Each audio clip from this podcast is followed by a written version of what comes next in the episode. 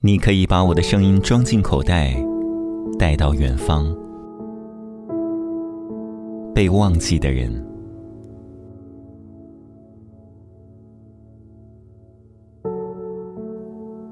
高中的时候听一个电台节目，叫做《午夜阳光》。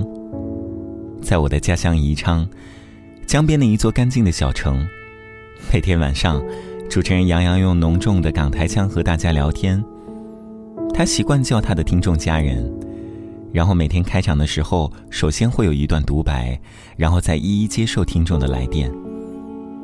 那时候每晚听他节目是我的习惯，也在高三那段最紧张的岁月里安慰了我。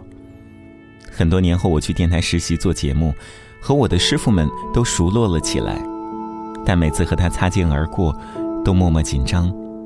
很多年后，当我大学毕业回电台看朋友的时候，才腼腆的和他说：“你好，很多年前我很喜欢你的节目。”清清淡淡、略带羞涩的说出来。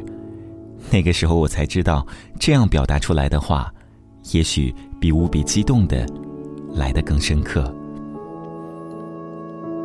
很久前看过一对情侣的部落格，宁宁和浩浩，那时很着迷他们的故事。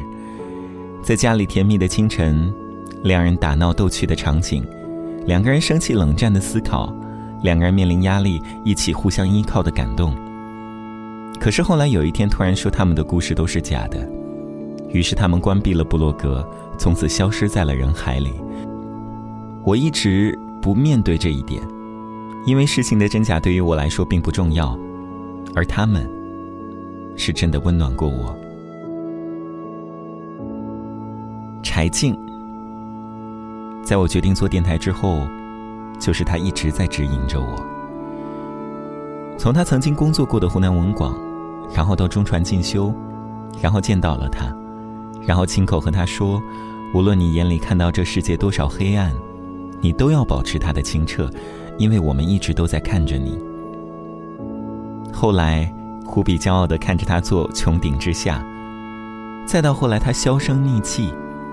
或只有偶尔翻翻看见，来感受它的存在。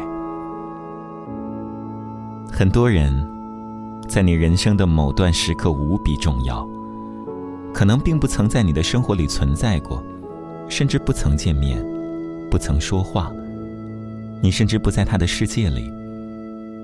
但是对于你而言，他就是那样特别的存在。如果有一天，他消失了很久很久，你会不会忘了他呢？